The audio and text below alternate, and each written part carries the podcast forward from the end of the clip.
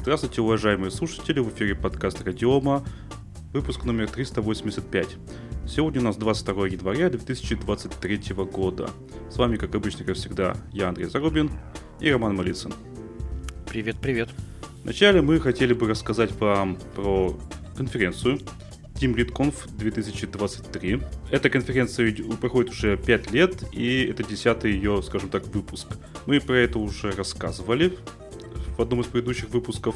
Проходить она будет 27 э, и 28 февраля в Москва, Конгресс-центр ЦМТ.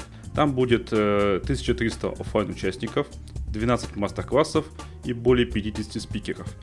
А по поводу спикеров, Рома тут хочет кое-что сказать.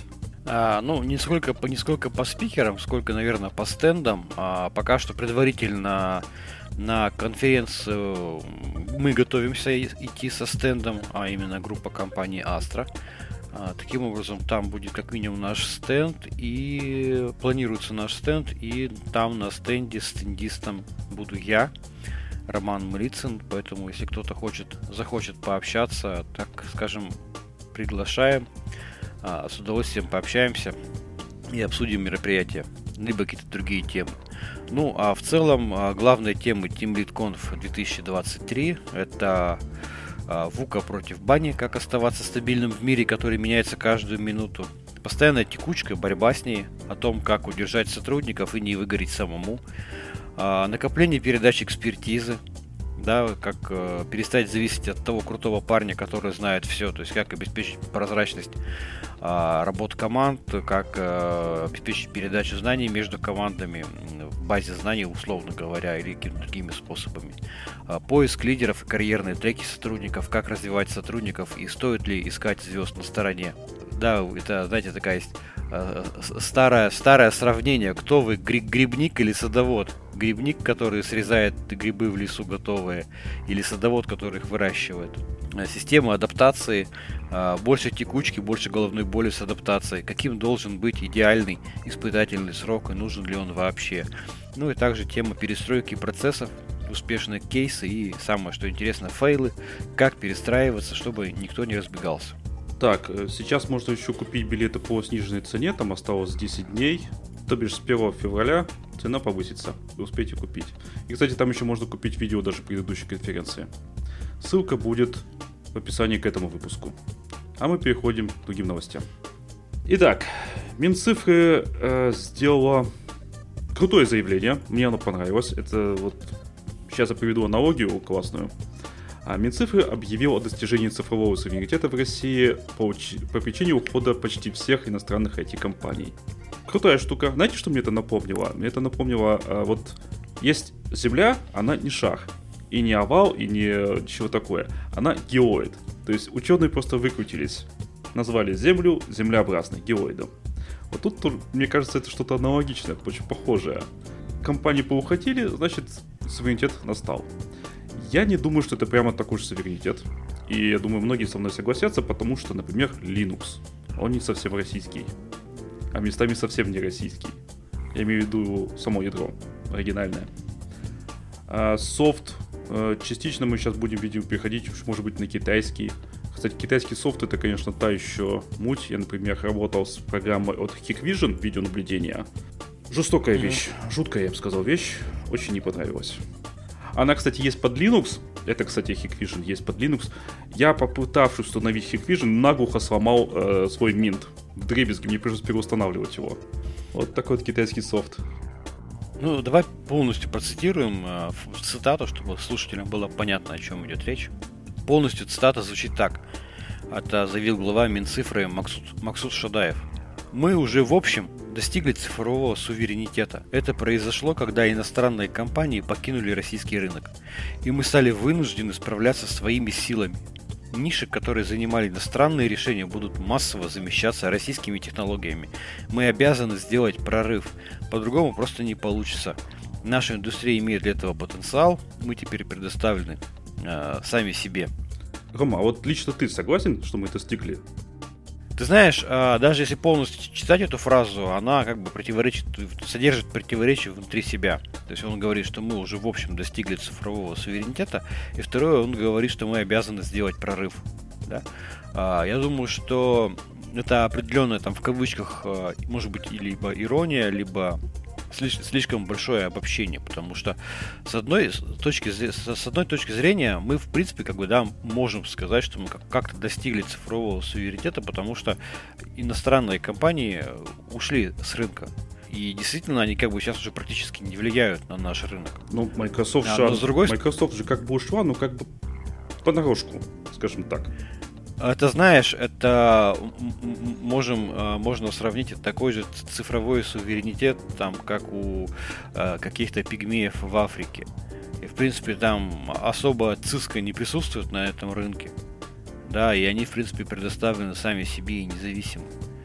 А, в какой-то степени, да. Но, с другой стороны, наверное, а, фактически цифровой суверенитет или технологический суверенитет это все-таки наличие колоссальной, должно быть, должно быть наличие колоссальной экспертизы внутри страны, а, у компаний в стране, которые зарегистрированы в стране, а, у научного сообщества, у институтов и так далее. И реальный, а, реальная технологическая независимость это как раз таки возникает при условии наличия такой вот большой экспертизы внутри, внутри страны.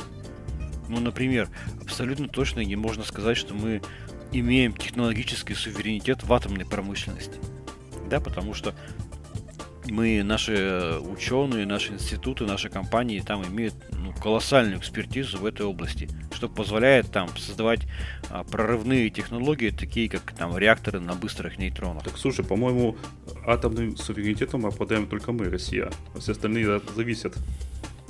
Так или иначе. Ну, ну, в какой-то степени, да. То есть вот это прямо показатель а, цифрового суверенитета. Он же складывается, получается, ну, технологического суверенитета. Складывается действительно из отсутствия других игроков на рынке, кроме российских там компаний. И плюс наличие экспертизы внутри страны. Сейчас, как бы, я думаю, что, вот, ну, да, российские компании активно занимают рынок, но они точно так же начинают нарабатывать экспертизу. И вот Максут Шадаев, говоря о том, что мы обязаны сделать прорыв, он-то как раз, мне кажется, здесь и говорит о вот втором куске технологического суверенитета, это накопление, развитие э, экспертизы внутри страны в отношении цифровых технологий. Я вот, например, по, по своей деятельности, так или иначе, э, мы смотрим на продукты компании, группы компании Astra, там, например, там, система резервного копирования РУПК под Linux фактически там и в стране осталось там две, две, две системы резервного копирования. Это RuBackup и а, Кибер Бэкап, по-моему, от компании, другой компании. А, а Киберпротект. Да, возможно, эти, эти решения там технологически отстают от э, мировых лидеров резервного копирования, но под Linux их все равно нет. В России их, этих решений тоже нет. Достигли мы в этой части технологического суверенитета? Ну, в какой-то степени достигли в части резервного копирования. У нас появились свои решения для копирования промышленного enterprise уровня. А, нужно ли их развивать? Нужно ли догонять ушедших вперед там иностранных вендоров? Да, конечно, нужно. Уровень сейчас недостаточен. Все это понимают, все работают над этим. Поэтому я думаю, что как раз а, вот это противоречие в, в заявлении Максута Шадаева, оно именно этим объясняется. То, что мы сейчас можем спокойно занимать все эти ниши, но нам нужно накапливать экспертизу. Хотя да, сообщение очень спорное, дискуссионное. Очень многие эту, эту фразу восприняли с большим юмором. Ну, судя по всему, мы таки справимся. Уже справляемся, точнее. Слушай, ну, э, я думаю, что в области софта-то уж точно. А осталось справляться в области радиоэлектроники, а, микроэлектроники. Давай по -по поговорим о импортозамещении в плане процессоров. Давай. Риск V.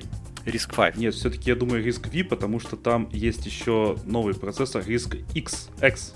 То есть это же не цифра. Ты знаешь, я перед выпуском там, специально что... поискал информацию, я не нашел. Там было, был, по-моему, набор там риск 2, риск 3, по-моему, такой есть, есть еще риск 5. Риск 5, который пишется циферкой. И вот их, это два разных процессора, нельзя путать. Так okay. что все-таки риск B. Так вот, Китай, как и другие страны, в том числе, кстати, и Россия, и даже США, делают все больше и больше ставку на риск V. В том числе китайцы уже смог... осилили э, перенос Android, да, этот процессор. И вообще у них нехило так развивается все. У них есть первый ноутбук, уже выпущен. Он, правда, для разработчиков, ну и для тестов. Ну, вот, как сказать, первый, первый ноутбук фактически на нем. Наверное, первый. В эту организацию Risk 5 Risk V International входит. Слушай, ну я все-таки думаю, что правильно Risk 5, потому что я смотрю, ну везде пишут Risk, Risk 5 и Risk 5. И мы тоже привыкли так называть его Risk 5. Но есть Risk-5. Окей, ладно. Давай ты будешь Risk V говорить, а я буду говорить Risk 5. Хорошо, договорились. А, а, а все наши слушатели запутаются. Да, ты на, на, скажи, как этот на, на, ноутбук называется, вот о котором ты сейчас рассказываешь на Risk 5. Рома. Называется Рома. Рома? Рома, да, так же, как я. Наверное, в честь тебя назвали, да? Конечно. Как я уже сказал, а, в эту организацию входит тысяча компаний, 50 стран. А, в основном используется этот процессор микроконтроллеров, но уже, вот как я упоминал, есть ноутбук. Будут, видимо, пытаться сделать или сделают в скором времени, я надеюсь, э, телефончики, планшетики. Китайцы даже пошли дальше в плане импортозамещения, то есть ARM-то уже стал ненадежен, ну, по известным причинам, что его могут то ли уже не купят, но а вдруг кто-то еще захочет купить. Плюс он под э, юрисдикцией Британии, а владеет им софтбанк, который под юрисдикцией Японии. А Япония и Китай сильно друг друга не любят, и на это есть очень веские причины исторические. И китайцы пошли дальше и сделали свой собственный процессор на основе RISC-V, RISC-X. То есть они даже так, даже вот на это пошли. Надеюсь, что они будут совместимы между собой, хотя бы в наборе команд, но надежда как бы у меня такая не очень сильная. Они могут пойти вообще своим путем и забить на всю совместимость. Вот мне так кажется. А, возможно, у, Китая все время действительно какой-то такой своеобразный свой путь. Они системно и уже в течение длительного времени а, делают форки э, других решений, и они создают какие-то фонды, консорциум внутри страны и накапливают уже экспертизу по решениям внутри страны. А, ну, вот пример этому это является из части софта. Это операционная система. Там, да, есть такой проект Open Euler. Да, это в какой-то степени э, какой-то, не знаю, как сказать, клон или форк э, Центоса, э, который уже начал развиваться по каким-то своим определенным там ETM, это корпоративный дистрибутив для серверной платформы, который затачивается и э, дорабатывается в том числе под ARM архитектуру, это под процессоры Kunpeng от э, Huawei. Там возглавляет этот проект 7, э, по-моему, директоров, 7 лиц, физических лиц из Китая. А там участвует очень много китайских компаний в проекте. И они эту всю историю делают, от, делают открытой да, и, по сути, open source проект большой начинают уже контролировать, ну, начинают его, так скажем, развивать и пиарить, но при этом этот проект контролируется внутри Китая. И вот здесь, мне кажется, это примерно аналогичная ситуация с риск X, да, или как там, 10 или X. А, попытка тоже на, накопить экспертизу максимальную по какому-то проекту, да, и оставлять ее внутри страны. Да, но вот это накопление экспертизы и ставка внутри страны как раз и приведет к тому, что будет несовместимо между собой. Угу. Скорее всего, так оно и будет. А в России, оказывается, я вот этого не знал, э, в сентябре 2022 года был организован целый альянс, в который входит ядро, Baikal Electronics и даже разработчик OS Astra Linux, группа компаний Astra. Вот так-то. Да. Называется ассоциация Альянс RISC-V. Мы называем RISC-V, ты уж меня извини. Хорошая штука. У нас есть компании, в России точнее, в России есть три компании, которые довольно-таки известны, которые раз, разрабатывают решения на э, Risk 5. Это IP-блоки, точнее, разрабатывают и уже микропроцессоры делают, проектируют. Ну, я говорю, что с точки зрения проектирования у нас как бы все плюс-минус более-менее неплохо. У нас не хватает самого железа, возможности разрабатывать железо. Ну, фабрик, ну, грубо говоря, нам нужна своя фабрика. А, и э, еще могу сказать, что есть определенный дефицит, или, так скажем, наша слабость в области собственной экспертизы по разработке программного обеспечения для разработки процессоров. То есть процессоры, понятно, они же проектируются не в, не в Word, там, да, не в LibreOffice. Я думаю, на Батмане. Да, да, да. На, куль, на Кульмане там, знаешь, рисуют. Есть, соответственно, специальное программное обеспечение, и оно, конечно же, полностью иностранное, оно полностью проприетарное. С этим тоже есть проблемы, но очевидно, что сейчас э, останавливать процесс разработки процессоров, проектировать только потому, что мы не можем проектировать в российских программах, это, ну, как бы несколько опрометчиво.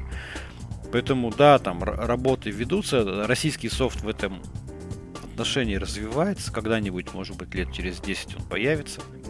Лет через Сейчас 10 ходим. как-то не оптимистично. Слушай, ну, я просто общался с коллегами, которые прям в этом, в этом прям реально разбираются. Они говорят, что ну, достигнуть уровень такого развития программного обеспечения в части проектирования процессоров там потребует несколько лет. И, соответственно, технологии усложняются, а методологии усложняются. Сейчас уже, например, многие иностранные компании вкладывают э, ресурсы, инвестиции в развитие технологий, направленных на проектирование микропроцессоров с помощью искусственного интеллекта, с помощью нейросетей. То есть все идут очень быстрыми шагами вперед. Да, и чтобы нам достигнуть, я, я не знаю, я вот просто не удивлюсь, если потребуется лет, лет 10, чтобы такой софт написать мирового уровня. Ну, посмотрим. Я надеюсь, все-таки, может быть, действительно ситуация как-то нормализуется, и у нас будет доступ к тому ПО, которое мы сейчас пока не можем разработать. Вот все равно нам нужен свой. В любом случае. Безусловно. Вернутся они, не вернутся, в любом случае нужно свое. Кстати, тут я недавно был на одном мероприятии. Там достаточно, а, так скажем, осведомленные люди сидели из это из, из, из бизнеса, не из э, среды чиновников. Но они говорят о том, что по их позиции, по их информации, вот санкции, которые в отношении России накладываются сейчас, что эти санкции навсегда. Если они, одни санкции уйдут, то будут другие санкции. Поэтому привыкаем жить в мире, в котором санкции в отношении России существуют всегда, при любом раскладе. Поэтому, да, свой софт нужен, свои процессоры нужны, свои технологии нужны, ну, в первую очередь нужна своя экспертиза. Потому что даже если ты берешь open source, ты не сможешь повлиять серьезным образом на open source проект, если у тебя нет супер высокой своей экспертизы в отношении этого open source. Ну, то есть, так, чтобы ты мог там написать там 20% там, кода этого проекта. И тебя, к тебе, к тебе будут прислушиваться только потому, что ну, кроме тебя это никто не знает. Вот, поэтому да, нужно наращивать экспертизу по всем направлениям. А давай сейчас дальше перейдем к другой теме. Да. Как, как, на, как, как можно обойтись без экспертизы? Ну как, нужно придется нарастить экспертизу в такой области. То, то есть, mm-hmm. если мы избав... Ну, а, тема называется Amazon увольняет всех рекрутеров. Их заменит ИИ. То есть, если избавляться, чтобы избавиться от э, экспертизы рекрутеров, нужно, чтобы программисты нарастили свою экспертизу в том числе в рекрутерстве, видимо.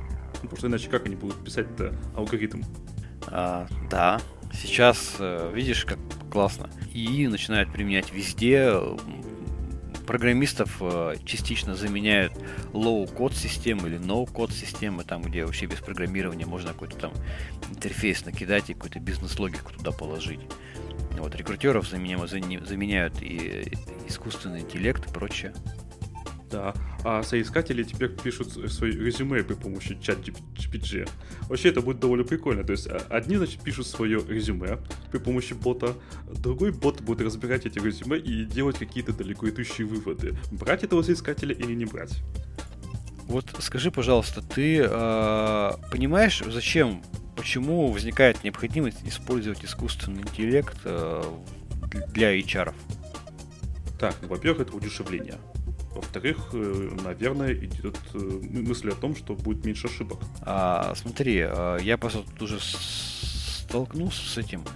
Сейчас повсеместно рынок, так скажем, рынок IT труда, он действительно очень подвижный. Вот на Team Lead там как раз будет а, а, тема относительно там большой текучки, там, да, и движения кадров там и так далее.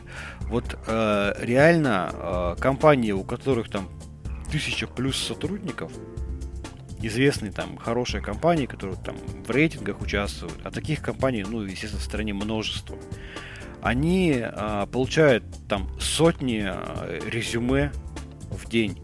А, обрабатывать это все вручную, ну, крайне сложно. Там возьми там какую-нибудь корпорацию типа там Росатома или Газпрома. Там, ну, без автоматизации труда HR а, ничего невозможно сделать, иначе будут э, соискатели ждать ответа месяцами. Поэтому сейчас все компании, более-менее крупные, так скажем, средний большой бизнес, они, уж не говоря про корпорации, они все очень серьезно озабочены вопросами автоматизации процессов HR. Есть уже платформы для автоматизации, есть боты для HR там и так далее. А этого уже начинает не хватать, и поэтому начинают туда подключать искусственный интеллект, чтобы хоть как-то, э, хоть какие-то процессы ускорить. Ну, представь себе, сколько в Amazon падает заявок. Там, да, от уборщиц там, до там, тим лидов. Каких там ботов не хватит никаких э, скриптов не хватит. Уже, уже, видимо, они дошли до того уровня, когда им необходимо какой-то более интеллектуальный анализ проводить заявок. Ну, тут в новости написано, что у Амазона полтора миллиона сотрудников. Ну да, да, да. А HR уже десятки тысяч, соответственно. Да, и причем я думаю, что, скорее всего, они тоже не справляются, они не успевают эту всю историю обрабатывать. Поэтому, да, видимо, будут какие-то элементы искусственного интеллекта внедрять для того, чтобы хоть как-то а, сократить а, свои затраты и ускорить а, обработку ситуаций, связанных там с кадровыми вопросами. Найм, увольнение, что-то еще. Скажу, что ну да, даже в Астре уже сейчас занимается автоматизацией э, обработки резюме. Да, вот тот мир, к мы пришли. Ну вот интересно, что... Это раньше, помнишь, извини, раньше, помнишь, было отдел кадров, не было HR, да, был отдел кадров, там задача которого это было документальное оформление приема э, сотрудника на работу, его увольнение, грубо говоря, все. А сейчас, да, другой мир, сейчас все охотятся за головами, грубо говоря, за, за экспертизой, опять про которую я говорю весь день, точнее весь подкаст. Люди готовы продавать, хотят продавать свою экспертизу. И в моменте там нужно будет каких-то специалистов нанимать, там, срочный проект, там, и так далее. Дают, дают объявления, там, сотни, сотни резюме. Их нужно, конечно, обрабатывать. Ну, в США, вот, например, буквально несколько месяцев назад, не знаю, как сейчас, было открыто 11 миллионов вакансий. Сколько можно сэкономить денег, если уволить всех HR? Ну, а, ты, я, я, я, я просто хочу сказать, что однозначно искусственный интеллект не будет заменять HR. Часть HR может заменить. Он а, ускоряет обработку каких-то простых тривиальных вещей. Я не думаю, что Amazon будет там прямо как-то массово увольнять HR. Просто я думаю, что просто эти HR с помощью искусственного интеллекта, вот эти 10 тысяч HR, помощью ИИ просто будут быстрее выполнять свою работу. Ну тут написано, что вот журналисты получили доступ к конфиденциальному внутреннему документу Amazon, в котором поднимается вопрос mm-hmm. о том, нужны ли вообще компании HR. И, кстати, тут интересно написано, что еще в 2010 году, я, например, тоже этого не знал, а, Amazon уже пытался сделать такого бота, но все, все пошло не по плану, потому что бот оказался расистом. И очень, почему-то очень сильно не хотел э, взять, брать на работу женщин и расовых меньшинств, особенно черных женщин. Ну, это дело, конечно же, поправили в новой версии бота, и теперь он будет, видимо, хотеть их брать. Слушай, ну Amazon да, довольно-таки быстро развивается с точки зрения без, э, ну, так скажем, технологий, цифровых технологий без участия человека. Если я вот, насколько помню, а, а, а ведь Amazon, да, один из первых начал внедрять э, продажу в магазинах без э, человека. Ну, то есть просто там оплата по штрих-коду там и так далее. Мы, я помню, мы тогда с тобой это обсуждали в одном из подкастов каком году уж не Нет, помню, это не Amazon был, это был это самый, господи, как это, крупная розничная сеть в США, забыл название, к сожалению, это был не Amazon. Типа Walmart? Да-да-да, точно, Walmart. Ну да, то есть э, такие технологии, они прямо интересные, они двигают мир. Я тогда помню, думал, ой, какая ерунда там, да, да кто так будет этим пользоваться. А сейчас сам я предпочитаю именно кассы быстрого обслуживания во всех супермаркетах. Аналогично. Когда я не, не хожу абсолютно к, к человеку, к кассиру, да, там сам прощелкал все и ушел. Да-да-да, еще с людьми разговаривать, фу. Да, тогда это казалось так странно, как-то кто это будет этим пользоваться. А вот оказывается, что все это совершенно нормально работает, применяется. Да, и, контролеры в троллейбусах и автобусах, оказывается, не нужны. В Москве, сколько я последние годы ездил, контролеров нет. Люди сами спокойно, добровольно оплачивают, все едут, нормально все. Ну, я, кстати, видел иногда контролеров пару ну, раз это, встречал. видимо, как контроль, типа, ходит. А в Питере, например, не так. Вот э, этим летом, да, осенью ездил в Питер, там везде контролеры. То есть ты приходишь, ты оплачиваешь точно так же, как в Москве, но контролер подходит к тебе и проверяет твою карточку. Мгм. Почему тут в Питере не верят людям? Почему интересно? Да, ну, в общем, короче говоря, может быть и будет такой мир, когда HR не будут нужны, хотя я все-таки в этом сомневаюсь. Не, ну там какие-то дол... ну не совсем HR будут не нужны, а часть, по крайней мере. Там какая-то первичная обработка. То есть и можно будет сократить хотя бы масштаб. Мгм. Что-то в этом духе. Ну и да, облегчение их труда, конечно же, чтобы быстрее все работало. Да, давай дальше про опять про развитие, на- наращивание компетенции, экспертизы внутри страны. Да, да, э, в магазине приложений Рустор, которым, кстати, я лично постоянно пользуюсь, а, наконец-то стало возможно размещать приложения с платные и с э, какими-то внутри э, подпис... ну, покупками внутри приложений. Почему я говорю, что наконец-то? Потому что это хорошая новость. А хорошая новость это потому, что программисты внезапно тоже хотят кушать. На приложении бесплатно, в котором нет ни- никакой монетизации нет, далеко особо не уедешь. Всем надо кушать, всем надо получать зарплату, хотим кормить свои семьи. И поэтому вот это хорошая новость, как это ни странно звучит. Для многих, возможно, странно, но вот на самом деле это хорошая новость. А, Давай небольшой я дам инсайт по этой новости. А, Тут тоже общался с коллегами, как раз которые э, делали проект Рустор и с их партнерами. А, Одним из, сложных, одним из самых, самых сложных моментов в этой всей истории это была организация банкинга. То есть это они должны были заключить договоры э, с банками, а а потом разработать технологическое решение, его протестировать, которое будет реализовывать именно оплату, перевод денег. А Вот из новости мы видим, что там можно оплачивать картами, система быстрых платежей и со счета мобильного телефона. Э, Вот это, этот проект был на самом деле для них довольно-таки сложным. А, Я просто знаю, какой банк участвовал. Ну, не знаю, могу ли это говорить, поэтому пока. Ну, в общем, один из кру- крупнейших банков России. Вот. Ребята очень сильно хорошо поработали.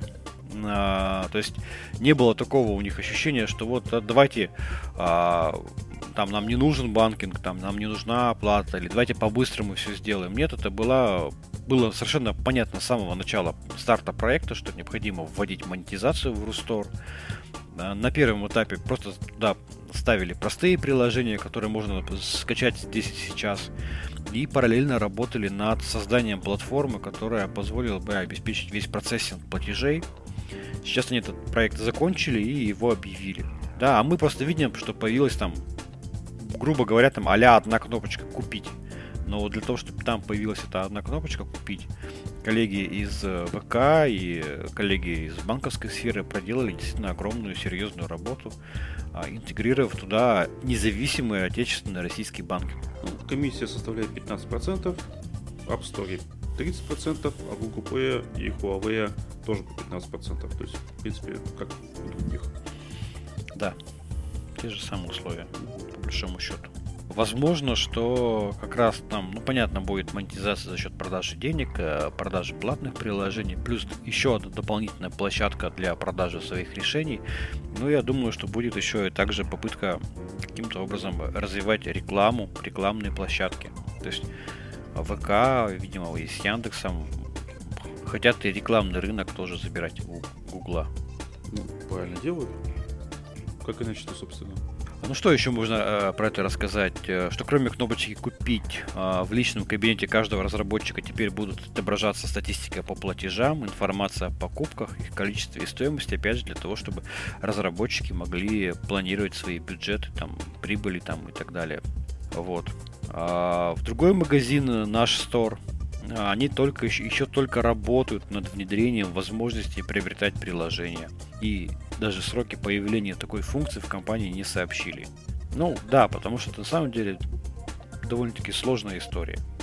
Обеспечить хороший нормальный банкинг или процессинг платежей в маркетплейсе. Конечно, день- дело же касается денег, а значит не должно быть ошибок.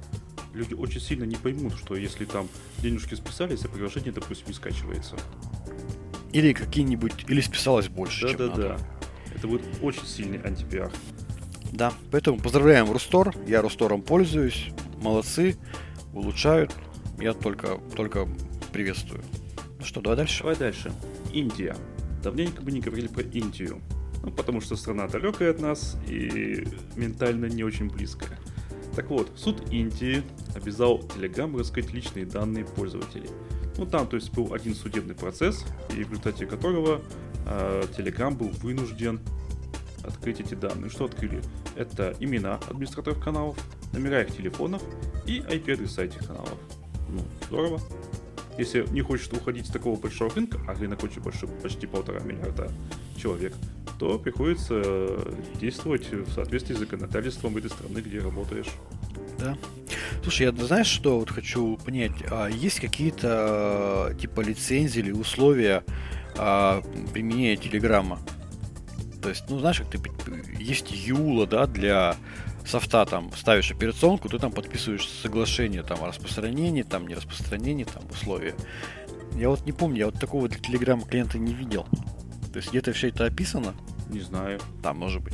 Ну, хотя бы там пользователь площадки не должен совершать э, каких-то преступлений при помощи площадки. Ну, вот я сейчас зашел в настройки Телеграма, и я не вижу. Я вижу тут вопросы Telegram, э, возможности Telegram и задать вопрос. Да, да, да, Все я вот тоже это. нахожусь на сайте э, Телеграма, читаю часто задаваемые вопросы, там, ну, тоже такого нет. То есть, грубо говоря, я не могу найти, может быть, это все есть, просто я не вижу правила игры. Ну, то есть, я бы понял, Telegram, допустим, написал, ребята, если вы пользуетесь этим, этим сервисом, вы его не должны использовать для совершения преступлений. И таким образом, в случае, если преступление совершается, да, у Telegram развязаны руки, что вы нарушили правила пользования сервисом, и поэтому мы раскрываем ваши данные там правоохранительным органам.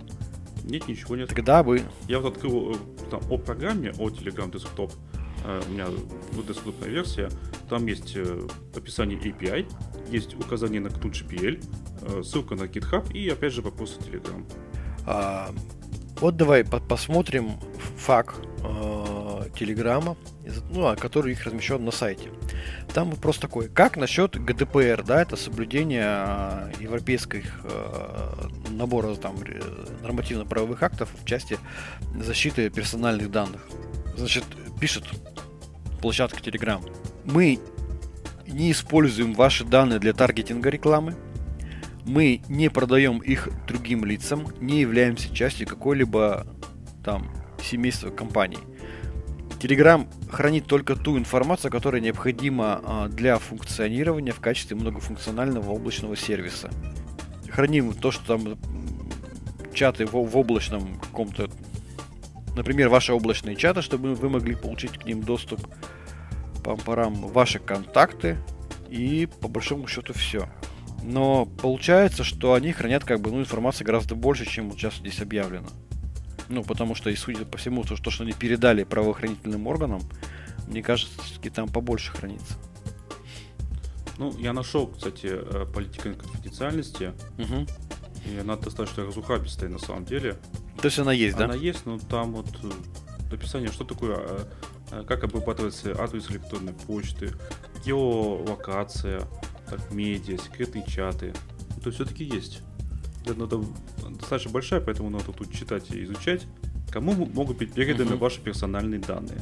Первое, другим пользователям Telegram, групп компании группы Telegram правоохранительным органам. Вот. И тут написано, если Telegram получает поставление суда, подтверждающее, что вы подразумева... подозреваетесь в терроризме, мы можем раскрыть ваш IP-адрес, номер телефона соответствующим органам. О! И тут написано, до этого этого никогда не происходило. Вот, вот понимаешь, то есть они, да, написали оговорку, можем предоставить правоохранительным органам, условия необходимо подозрение в, террор, в, террор, в терроризме, а здесь мы видим судебный процесс по нарушению там авторских прав. Там авторские права, да, всего лишь.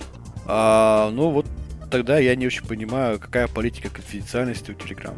В каком случае, почему? Ну, пусть они там меняют политику. Ну, тут написано, что IP-адрес и номер телефона. В новости сказано, что еще имена администраторов канала. Угу. И написано, что до этого никогда не происходило. Пора менять. Ну, да, я думаю, что, скорее всего, они просто поменяют политику конфиденциальности. Ну что ж, такова жизнь. К сожалению, все публичные сервисы такого рода, они все все более и более становятся прозрачными. Но Павел Дуров не был бы Павлом Дуром, если бы не придумал способ обойти все это, еще и заработать денежек на этом. А именно, Мгм. а, стала доступна регистрация без физической сим-карты э, за 9 тоннов. То есть покупаете, по сути, виртуальный номер, который нужен только для того, чтобы туда регистри- регистрировать э, телегу, и совершенно спокойно пользуетесь. Ну, наверное, те- теоретически можно еще и будет для чего-нибудь другого пользоваться, не знаю. Я не понял, как это работает. Но вот, способ обойти, и, и тут же способ заработать на этом. Ну, красавец да посмотрите. Умный человек. Ну да, потом он по запросу правоохранительных органов сообщит, что, к сожалению, аккаунт зарегистрирован на неизвестный номер, и все, и ничего поделать На невозможно. виртуальный номер, который купил анонимный какой-то человек. Как он да, объявил, сегодня начинается новая, новая эра конфиденциальности. Да-да-да. Нет, в комментариях, конечно, пишут, что гораздо проще, если там хочется к официальности купить какой-то левый номер какого-нибудь там, грубо говоря, бомжа, там, за сильно дешевле. И купить сразу можно пачками, там, знает, как это делается. Альтернативный Но вариант, зато таким, таким способом еще и ценность тонов поднимается. конечно. Ценность поднимается тем, что появляется не э, спрос на тоны. А это и есть ценность. Мгм. Ну, молодец. Что ты еще сказать? Правильно все делает. Ну что, давай последнюю новость, наверное, обсудим. Да, давай лучше, наверное, ты, мне кажется. А, Франция запретила использовать бесплатные офисные продукты Microsoft и Google в школах. А, Речь идет о бесплатных версиях Microsoft Office 365 и Google Workspace в школах, потому что ведомства вызвали беспокойство, беспокойство ведомства вызвали вопросы суверенитета облачных данных, конкуренции и правил конфиденциальности. А, Я не удивлюсь, если там все Министерство образования, я имею в виду как сфера, как отрасль, начиная от преподавателей, заканчивая чиновников, школьников, а, использовали, хранили данные именно в таких публичных сервисах. Да, наверное, действительно на уровне государства это желательно ограничивать. Ну и, собственно, решили прекратить использовать сервис, даже несмотря на его бесплатность. Ну, это же удобно, это бесплатно. То есть можно, в, э, допустим, в школе там, или каком-нибудь небольшом предприятии совершенно спокойно какой-то мини-документооборот организовать на основе вот этих вот э, э, сервисов. Я такое видел. Да. Ты знаешь, ш- что, как бы скажем, а, занятно. Член Национальной ассамблеи Франции Филипп Латомб сообщил, вы- высказал такую фразу, что несмотря на привлекательность Office 365, решение представляет из себя форму незаконного демпинга. Ты понимаешь, да, как они объявили? Он объявил, что это форма незаконного демпинга, да, демпинг это резкое обрушение стоимости продукта.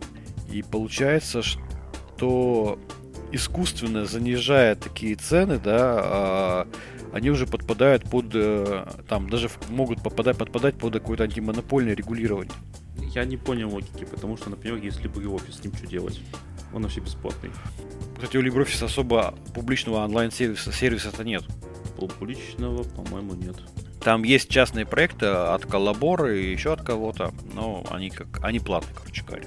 А, но тем не менее, вот да, такое заявление сделали, что это представляет себя форму незаконного демпинга. Что такое демпинг? Да, это, грубо говоря, продажа продукта по искусственно заниженной стоимости, даже там ниже себестоимости, да, для того, чтобы захватить и удержать рынок. А, и, соответственно, даже несмотря на такой демпинг, а, люди понимают, что необходимо обеспечивать конфиденциальность персональных данных и будут все это ограничивать. Власти Франции считают, что облачные сервисы Microsoft и Google, которые хранят информацию в США, не соответствуют европейским нормам. Ну хорошо, а чем они будут А. пользоваться? Nextcloud поставят. Слушай, я не знаю, чем они будут пользоваться. Вот честно, вот да, это прям очень хороший вопрос. Что они будут использовать? Потому что а, информация об этом никакой не приведено. У них же своего, своего какого-то продукта офисного у них нет. Мгм. А, Есть open source, ну, допустим, тот же самый Nextcloud, там можно офис использовать и будет тоже облачное хранилище. Ну, наверное, так можно. Что-то в этом еще поискать. Есть еще ну, какие-нибудь решения, про которые я не знаю. Либо они будут покупать э, какое-то on-premise решение, просто там же у того же Microsoft купят, но чтобы информация хранилась там на серверах французских. Тоже вариант. То есть за деньги, Да, то то есть за деньги тогда можно. Да, то есть они же не то чтобы даже за деньги, а то чтобы главное, чтобы информация хранилась на серверах во Франции.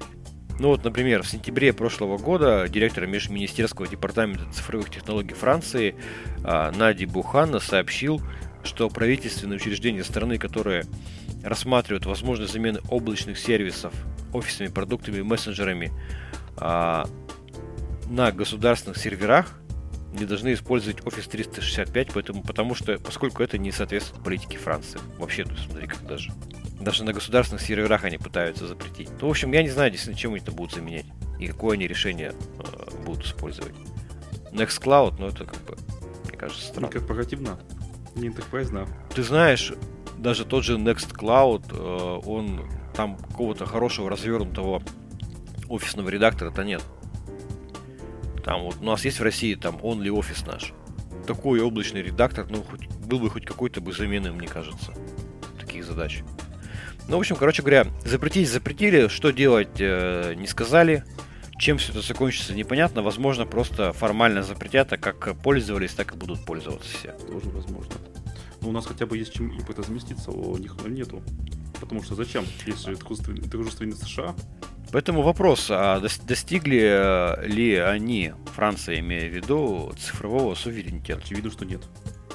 Очевидно, что нет. Поэтому можно сколько угодно запрещать, но если ты реально не, не- достиг цифрового суверенитета, то ничем это полезным не закончится. Пусть развивают свои решения. Как мы. Да. Или все отдают в в Google и Microsoft. А у нас получается, что в масштабах целой страны можно, ну, госорганы имеется в виду, и крупный бизнес перейти на уйти с Microsoft и даже жить при этом нормально. Клево? Слушай, ну есть же два больших примера, успешных, больших, а, публичных примера, как люди ушли с Microsoft. Это, собственно, облачные сервисы Яндекса. Это теперь они как раз используют OnlyOffice, движок OnlyOffice для редактирования документов. Как он там называется? Яндекс, там, тоже 365 или как там так он называется. Так, это так. Да, а Mail, 360 Mail.ru... дл- Да, 360, да, Яндекс 360 использует OnlyOffice, движок офисного пакета. А Mail.ru, ВК, они используют э, движок от моего офиса. Раньше обе эти компании для своих обла- облачных решений использовали май- решение Microsoft. Было дело. Видел. Теперь, в- да, ВК использует мой офис, а Яндекс использует OnlyOffice. И это прямо реально работает. Я прям пользовался. Так-то. Хорошо быть независимым от чужих технологий. А на этой позитивной ноте давайте закругляться. С вами был подкаст Радиома, выпуск номер 385 от 22 января 2023 года. С вами были, как обычно, как всегда, я Андрей Зарубин и Роман Малицын. Пока-пока. Всем пока.